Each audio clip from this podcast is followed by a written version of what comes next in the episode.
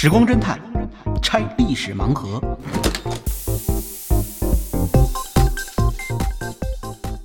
拆历史盲盒，找萨苏。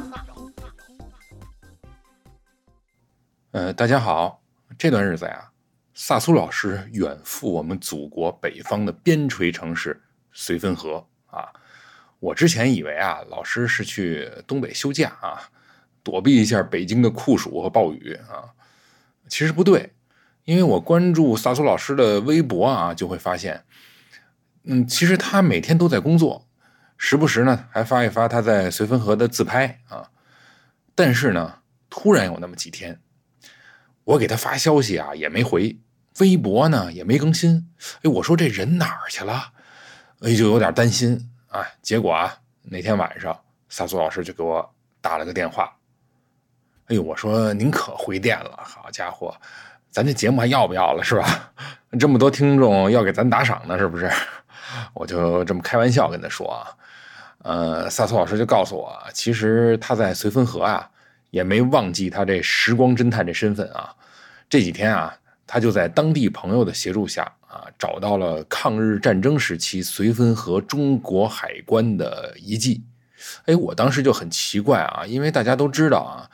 呃，一九三一年九一八事变之后，我们的东北沦陷啊，落入日寇的手中，怎么还会有这么一个抗日战争时期的绥芬河中国海关呢？嗯，萨苏老师就跟我大概讲了一下这故事。他认为这次啊探寻，他找到了中国人抗战的这个精神啊，甚至呢，可以说这个故事也改变了我们对东北抗战历史的一个固有观念。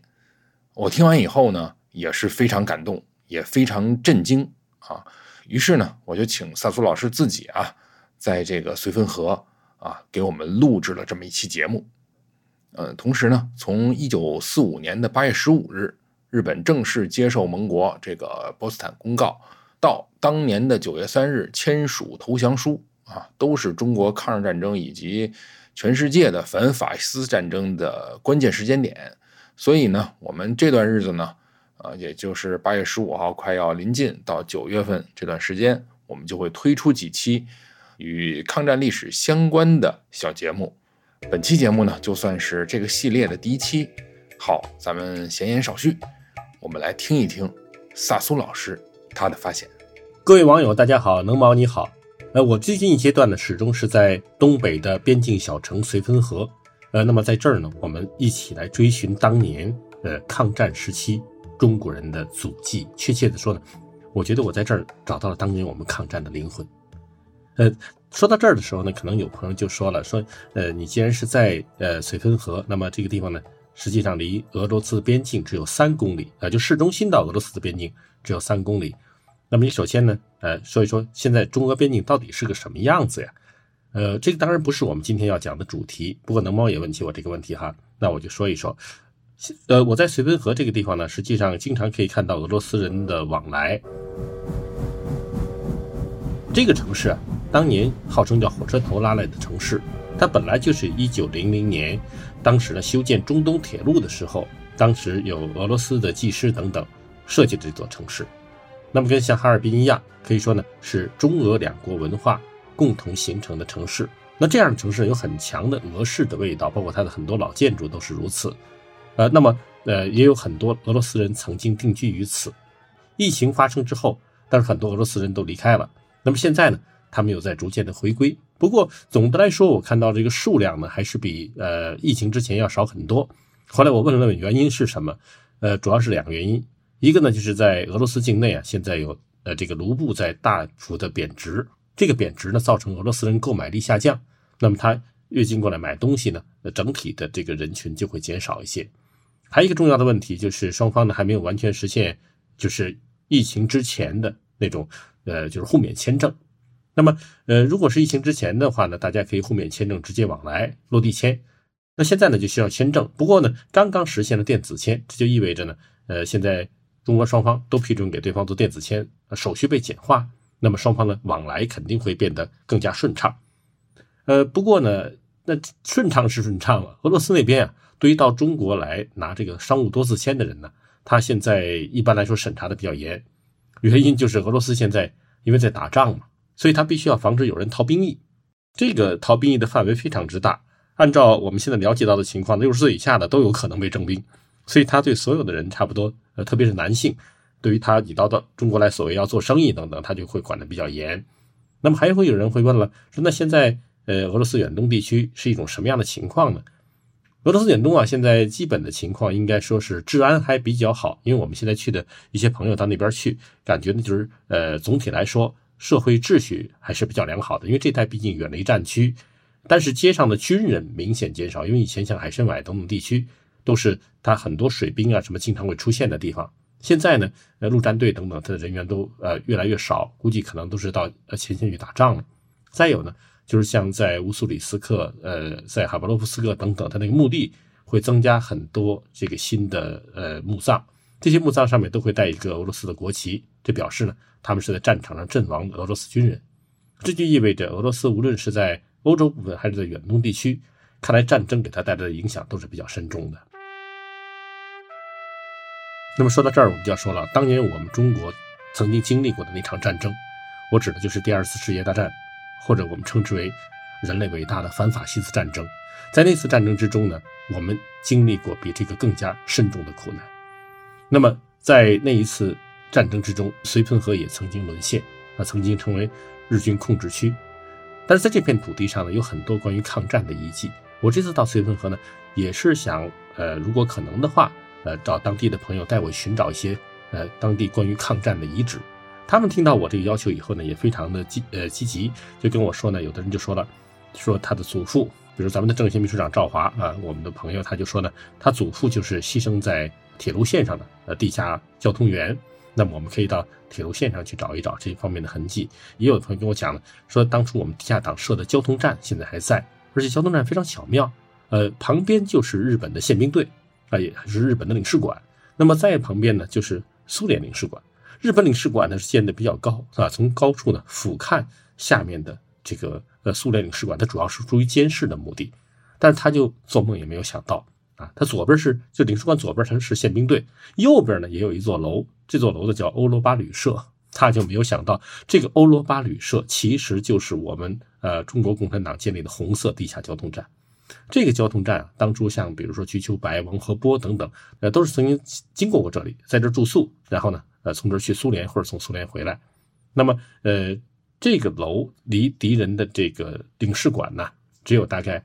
几十米啊，连一百米都不到。双方可以就是彼此相互望见，但是日本特务们就没有想到灯下黑被中国的这个呃地下工作者利用的淋漓尽致。那么在这个呃欧罗巴旅馆前面呢，我们现在也很有趣的看到有一个老中医啊在那儿给人看病，我看到他就想笑，原因是呢呃当年我们呃地下党在这儿活动的时候，也曾经在门前啊设立了一个中医的呃给人看病的地方，那实际上呢是我们的监视哨。那这也是我们地下工作传下来的嘛？这个地下工作站工作了多长时间呢？实际上，它在一九二零年代就建立了，大概先后工作了十年时间，直到一九三四年，当时我们的一个呃地下工作者在这里被捕，才最后呢被敌人给破获了。但是这些地方我都没说要去，我让他们帮我找什么呢？我说你们能不能帮我找一找啊？就是当年绥芬河中国海关是否还有遗迹呢？这句话确实难住了当地的朋友，他们就说呢，我们现在的海关楼非常之高，非常之大的，但是这是新中国建立的。呃，当年的这个老海关啊，好像原来有一个外勤楼已经被拆掉了。哦，我说那太可惜了，我说非常想找到的。他们就问了说，为什么你非要找到它不可呢？我说呢，如果能找到啊，当年中国海关的建筑，它可能曾经见证过那个时代中国人尽忠报国的灵魂。那当地的朋友很吃惊，因为他们呢好像没听说当地的海关在抗战的时候发生过什么。我说这件事情呢，有可能是第一，让我们知道东北人当年是怎么抗战的；第二，它可能会改变人们对于东北抗战整个的看法。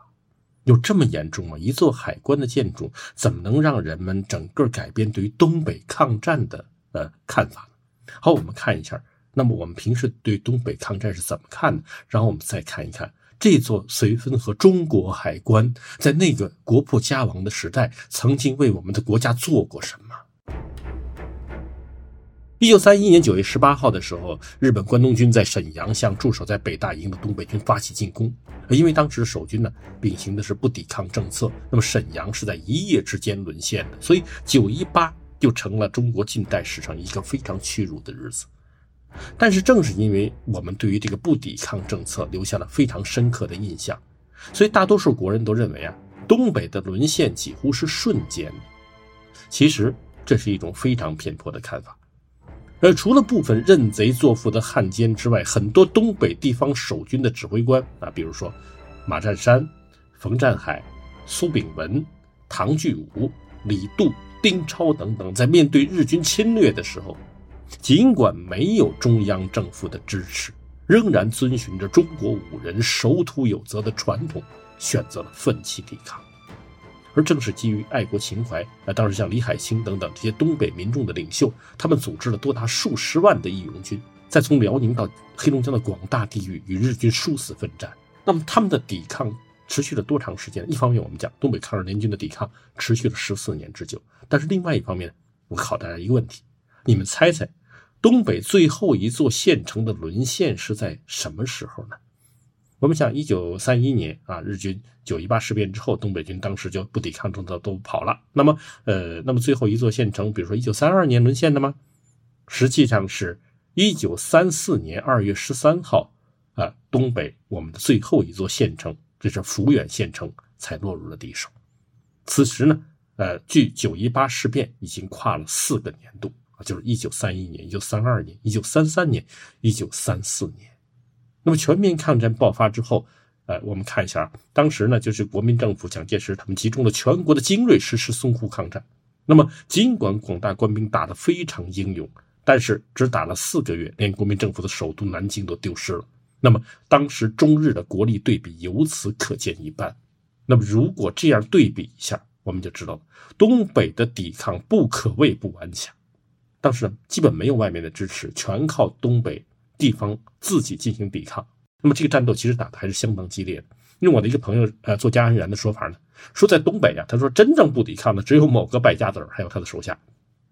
实际上，日军攻占东北全境的过程啊，相当的迟缓和艰难。他们呢，在九一八事变之前，其实做了很多准备，但实际上真正作战的时候，才发现要想征服中国的东北，呃，它是非常艰难的。那么，我们今天要说的是什么？战斗到一九三二年九月，已经到了九一八事变一周年的时候，在黑龙江啊，竟然还产生了一座新的呃，属于中国政府的机关，这是什么呢？这是一座新的中国海关啊，这就是一九三二年九月二十五号建立的绥芬河中国海关。这个事情听起来让人觉得很吃惊，因为一九三二年九月二十五号，这时候东北的战斗已经打了一年时间了。其实对于东北的抵抗呢，很多人也颇有微词啊。有人就说了，你看东北那么多人，居然抵挡不住呃小日本。实际上呢，看一看后来两国的实力对比，就知道这个抵抗确实并不是那么容易的事情。第二个就说呢，在东北进行抵抗的到底是些什么人啊？那么这些人他们到底是为了什么来进行抵抗呢？比如说有人就说，那有一些就是军阀，他就是为了保住自己的地盘才和日军进行战斗的。那这种情况当然有。但是现在看起来，这只是其中的一部分。那么，更多的人是前赴后继，为这个国家去拼死奋战的。你看，比如说在绥芬河成立的这座新的中国海关，因为它代表的是这个国家，海关是国家主权的象征。他们之所以在这里坚持下去，就因为他们心中有这个国家。那么，我们要说，中国政府依然可以在黑龙江，在一九三二年的九月建立一座新的海关。这实际上背后有着什么样的背景呢？哎，这是这个背景很重要。就是说，尽管战斗十分残酷，但是到了一九三二年的秋天，在今天的黑龙江的东部，依然有着一块咱们中国有效管辖的飞地。那，确切的说，这块地方是跨越了黑龙江和吉林两个省。啊，在当时是叫呃吉东地区，属于全都属于吉林省，但其实有一部分是今天黑龙江的属地。什么叫飞地呢？所谓飞地，就是指的某一块领土被分隔在外，但依然保持着对于国家忠诚的这样的地方。举个例子来说，呃，在当年安史之乱之后的西域都护府，那么这个西域都护府啊，大唐的西域都护府，直到最终被攻占的一百多年间，都在使用天宝年号，啊，就是到了天宝一百年，天宝一百零一年，实际上这时候代表着天宝年号，唐玄宗早已经去世很多很多年了。那么这支军队孤军一隅，始终保持着对大唐的忠诚。那么东北这一块抗战的飞地，在一九三二年的时候还有多大呢？这块土地啊，西起牡丹江，东到国境，北到宝清，南到吉林，包括了绥芬河、密山、东宁等等各个县城，面积呢与一个瑞士大小相仿。九一八事变之后不久，呃，东北抗日将领王德林建立了吉林救国军。那么他率领这支部队呢，在敦化、宁安方向和日军反复鏖战啊，使他们不能东进。那么正因为这个原因，所以中国的呃关县始终控制着这个地区。到了一九三二年九月，仍然在中国辖下的这一块黑龙江东部的飞地，那么它的大致区域呢，就是囊括了今天中国版图啊。这个中国版图不是像一个雄鸡吗？就是雄鸡嘴尖下方的这个部位，都是那时候还是在呃中国人的管辖之下。也正是因为如此，作为当时东北重要的对外口岸，绥芬河的海关也始终掌握在中国人的手里的。也就是说，尽管日伪在一九三二年二月就建立了伪满洲国，而且东北大部分地区也已经沦陷，但是，一九三二年在绥芬河进行进出口业务，那还是要和中国政府的代表，也就是中国海关进行交涉，要交纳税款，要办理手续的。那绥芬河的海关呢，其实建立很早。在一九零零年的时候，当时中东铁路修到了绥芬河。那么在这个地方呢，呃，当时因为这条铁路呢是根据中俄的密约来修建的，所以呢，俄罗斯在管辖着这个铁路的周边啊，这个地方叫做东省特别区。那这个地方呢？呃，他们要建立自己的海关，这个海关大概是在一九零七年的时候工作的。而我们呢，中国马上就意识到了，尽管你这个铁路，我们当时是通过这个条约是同意你来管辖这个区域内的业务，但是你只是呃租借我们的土地而已。那么进出口这件事情，就是这个海关，它是因为是国家主权的象征，我们必须要建立中国自己的海关啊。所以当时和俄罗斯反复交涉，最后呢，在一九零八年的时候。当时呢，我们在绥芬河建立了呃自己的海关机构。那么呢，呃这个海关机构呢，当时和中国其他地方的海关一样，也是由清政府建立的总税务司管理的。这个总税务司啊，呃，其实我们现在说起来的话呢，它最初建立的时候并没有太多中国色彩啊。这个建立的时候是由中英国人赫德掌管的，一度呢，它主要的成员也是由外国人担任。那么，直到了一九二九年，当时民国政府就关税自主问题争得了更大的权益，这才开始呢由中国政府来管辖。那么外国人员在里面依然很多的啊，比如说呃，像一九三二年，当时总总税务司呢是梅勒，只不过他们现在呃就变成了留用的外国人员，也就是成了中国政府的雇员而已。也就是从一九二九年开始，当时呢中国的海关才开始使用中文的呃这样文档，在这之前呢全是英文文档的。尽管有这样的色彩，但是呢，呃，到了九一八事变的时候，其实，呃，中国的海关里面已经有了大量中国的工作人员，而且在像绥芬河这样的海关，呃，这个分关里面呢，它的呃主要的负责人已经变成了中国人。九一八事变的时候啊，绥芬河海关的负责人是分关长池喜文，那不久呢，呃，就由另外一位海关官员王作民来接任了。他当时呢，人员分为内外两班。其中这个内班负责税收文书和总务，在一座小楼呢叫内勤楼里边办公。那么外班呢，就负责出入境的列车的货物和旅客的检查、征税等等工作。那么这个呢，呃，他们是在外勤楼办公，主要是内勤和外勤两个楼。那么，呃，绥芬海关还有一个很重要的事情，就是它建立之后呢，当时还顺便呢开始了中国的邮政业务。那么这个海关开始经营邮政业务的时候呢，当时这个中国自己的邮政系统还没建立呢。那么后来他还设计有这个国际邮件的检查所，那么这样一来的话呢，它也成为中国邮政的先驱。其实这个地方在当时还是很洋气，也是很先进的。呃，比如说因为当时常年的工作习惯，这时候海关工作人员，我们看到他那个往来文书啊，还有用语，还有人员名单，呃，基本都是英语的。那它这是一个和国际接轨的，呃，比较前卫的一个机构。早期的中国海关呢，有典型的这种东西合璧的特征。不过，在日军开始侵占东北的时候，在绥芬河的海关呃这个机关呢，它并不是一座独立的海关，它呢是呃东北的海关的分关东北的海关是由谁负责的呢？东北的海关实际上是由哈尔滨来负责的，那么也就是哈尔滨中国海关啊。那么绥芬河这边呢，只是它的一个分关而已，就是它一个分支机构而已。哈尔滨是在一九三二年二月沦陷的，那么它沦陷之后，当地的海关也落入了伪满之手，所以到了六月十九号，就是一九三二年的六月十九号，就呃提出了一个所谓的呃伪满的这个关税自主并独立宣言啊。九月十六号宣布要海关独立，下令呢就禁止东北各地的海关再将所收的税款呢交付给上海的总税务司，同时命令东北各地海关职员转属于伪满洲国。到七月份的时候，当时啊，绥芬河海关分关的人员就得知了，说啊，这个哈尔滨海关，也就是自己的上级单位，他呢已经被伪满政府给控制了。他们就知道了这样的一个消息。那么当时也有点人心惶惶，有些职员呢，那不肯服逆，不肯去当汉奸的，就此就请假就走了。但是更多的职员，他们出于爱国热情，决心呢继续为国工作。经过跟上海方面的联系，最终绥芬河分关的各位同仁一致决定拒绝伪满接收。继续坚守阵地，代表中国主权在这里工作。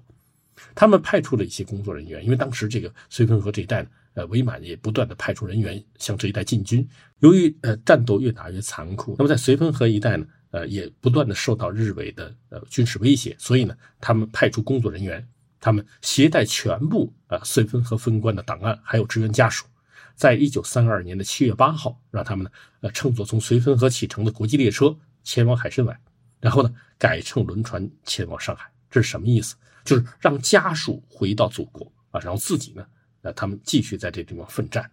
那么解除了后顾之忧之后，分关长也就是王作民先生就宣布了新的海关制度，就是说，所有经由绥芬河的国际贸易货物啊，不再是到目的地去交纳税款了，而是呢在出入境的时候进行纳税，用这个方式来保障啊这个国家的海关税收不落入伪满洲国之手。这个时候呢，日军对此是非常愤怒的，但是呢，他没办法，因为呢，当时东北抗日联军第二路军的总指挥啊，就是周保中将军，他呢正在王德林的军中，而且他非常会打仗，他原来在北伐军的时候就已经是师参谋长了，所以他当时就呃组织王德林的部队呢反攻敦化啊，夺取俄木，打了几次大胜仗。那么这几次胜仗使得当时王德林的部队，也就是当时被称为吉林救国军，他们军威大振。日军呢，这时候没有足够的兵力啊，放到这边来，因为他们的呃部队呢正忙于对付在呼伦贝尔的苏炳文将军啊，苏炳文将军正在呼伦贝尔跟日军作战。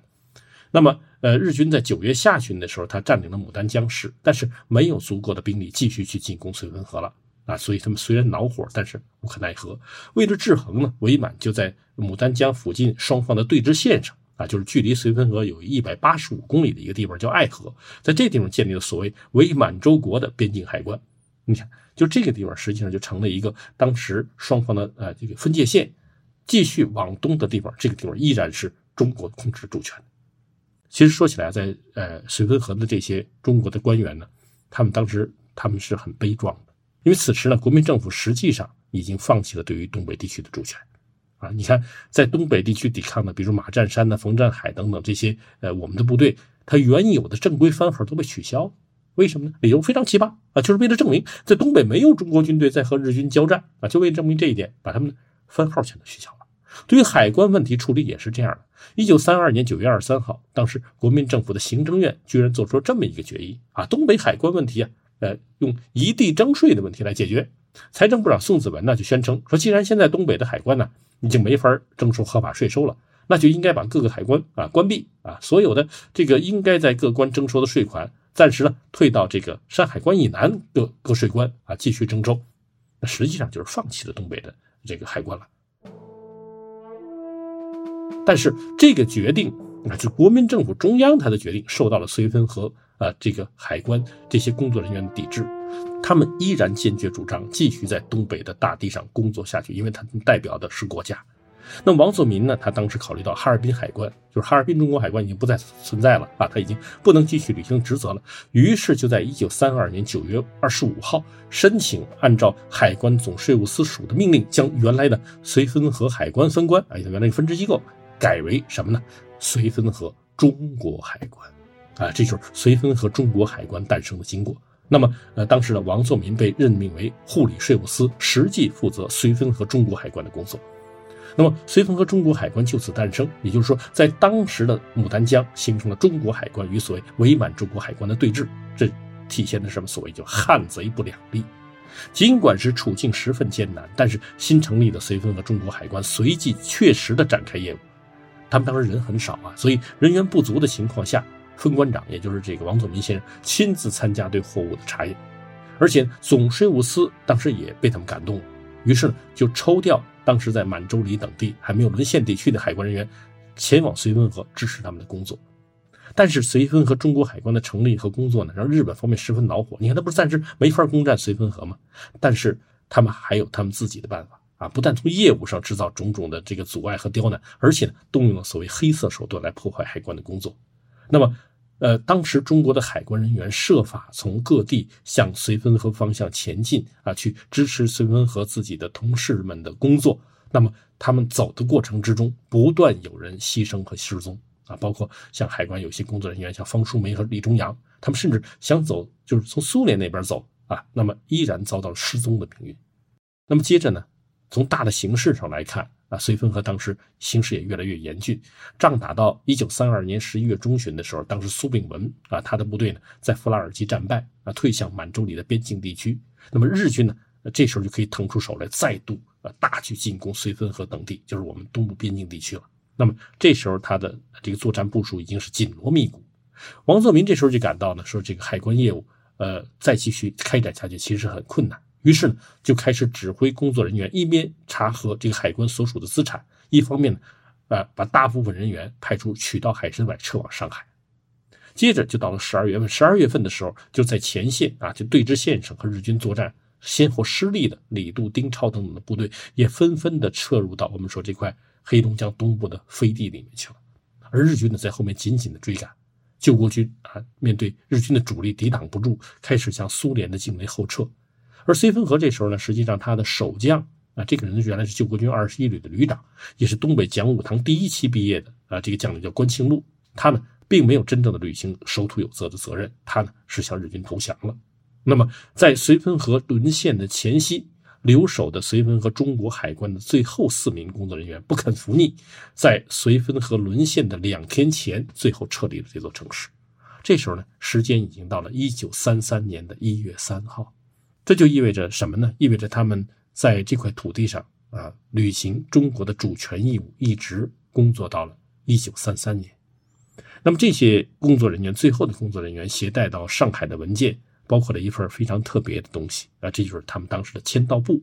上面的签到信息证明，绥芬和中国海关我工作人员在东北敌后一直坚持工作到了一九三三年，也就是说，一直到这个时候，他们依然在呃，既代表着中国的主权，同时呢，也在为呃中国政府征收了税款。你说这个税款拿到国民政府的时候，真是说这些呃国民政府的大员有没有脸去收这笔钱？就是你们已经把东北都放弃了，而现在东北的军民们一边抵抗，还在努力的为国家收取着海关的税款。你说这能说明什么呢？就是我说，呃，咱们如果讲这个随和中国海关的故事，它实际上可以改变整个我们对于东北抗战的看法。那么是什么呢？就真正是此国民政府复东北也，非东北复国民政府也。那么，绥芬和中国海关在抗战期间存在的时间只有几个月，但应该说他们为中国的海关史留下了辉煌的一页。但这个时候，我们讲完这个故事以后，再回头去看中国海关现在有这个大楼，就绥芬和中国海关现在的大楼，感觉就完全不一样。那么，绥芬和那海关当时的工作人员呢，他们留下的文件里面，他签名基本是采用英文的，所以我们呢一直很难追踪这些工作人员的最后下落。只有在呃敌后抗战中，绥芬和中国海关的第一任负责人，也是最后一任负责人王作民先生，此后继续留下了他为国工作的印记。根据我们现在查到的海关文档证明，他在回到上海述职之后，继续在海关总署工作。抗战的时候转战到西北，担任了兰州关税务司的副司长啊，并且呢前往陕坝筹设了呃绥远分关，前往新疆筹设了哈密分关。在解放战争之中呢，他被调到珠海的拱北海关工作啊。那么那时候他已经跟我们的地下党啊，我们当时地下党有一个负责人，在五桂山的呃这个地下党叫黄旭，他呢就跟呃王作民保持信件联系，嘱咐他呢要暗暗的团结官员，保护官产啊，保存海关档案，等待人民解放军的接管。那么果然，一九四九年人民解放军攻占珠海的时候，咱们新中国的海关工作人员就是和王作民先生进行交接的。所以说呢，他应该说呢，这一生呃为海关工作、为国家工作是十分圆满的。说到这儿的时候呢，我们很多朋友就关心了：那么既然如此，你在绥芬河要寻找当年绥芬河中国海关的遗迹，你找到了吗？这个事情其实挺特别的，就是我们当时呢想去找绥芬河中国海关的外勤楼啊，他们说在前些年由于呃搞建设已经给拆掉了，但是有一位朋友就说呢，说好像看着我留带来的老照片里头有一张内勤楼的老照片，说这个楼好像还在，但是具体在哪儿呢？记不太清楚了。他说可能在大直路啊这条路上，于是我们就呃当时开着车沿着大直路从这头一直走到那头，都没找着这个楼。因为这个楼啊是一个二层的小楼，呃，左右底下各有一个门那么形制呢是呃带有欧洲风格的。那这样一座楼房，按说应该比较醒目啊，但是我们从头走到尾也没发现。哎，偶然之间，就是我这边向旁边一看，突然发现，在旁边有一个印刷厂。这个印刷厂呢，它的那个呃，它是在平房里面的，但这个平房看起来很特别，它非常像。我们手里这个照片也就是绥芬河中国海关当年内勤楼的上半截但不对呀，它是直接上半截就在公路上面的。哎，说这个怎么可能二层楼变成一层楼呢？一层楼哪儿去了呢？突然有人反应过来了，说绥芬河是一个山城，所以呢，会不会从另外一面去看的话，它是个二层楼呢？于是我们就从这儿就下到公路了。下去之后一看。啊，这旁边真的是一个四方形的一个家属院我们还去问一下，说这是什么家属院结果人家告诉我们说这是海关家属院哟，当时我们觉得这个可能性大大增加，于是进入了这个海关家属院的院子。进去以后啊，我们才发现果然如此，就是这座二层小楼呢，在这个院子里看就是一座二层小楼，但是它是依山体而建的，因此从大柱上走啊，你只能看到它最上面的一层。这就是我们为什么最初找不到它的呃这种原因。但是当我们看到它的时候，真是百感交集，因为它的形制与当年的照片几乎没有任何变化。那么这座楼实际上就见证了当时在中国东北已经进行了一年多的抵抗之后，当时我们的海关工作人员在王作民先生率领之下，依然在此代表中国主权履行职责的身影。呃，当年他们应该就是在这个内勤楼里面，呃，进行税务文件的签署。以及进行签到的，那么他应该看到了当时中国海关的人员在一九三三年一月三号怎样悲愤地离开自己的国土，以及在一九四五年的时候我们怎样重新获得这块土地的主权。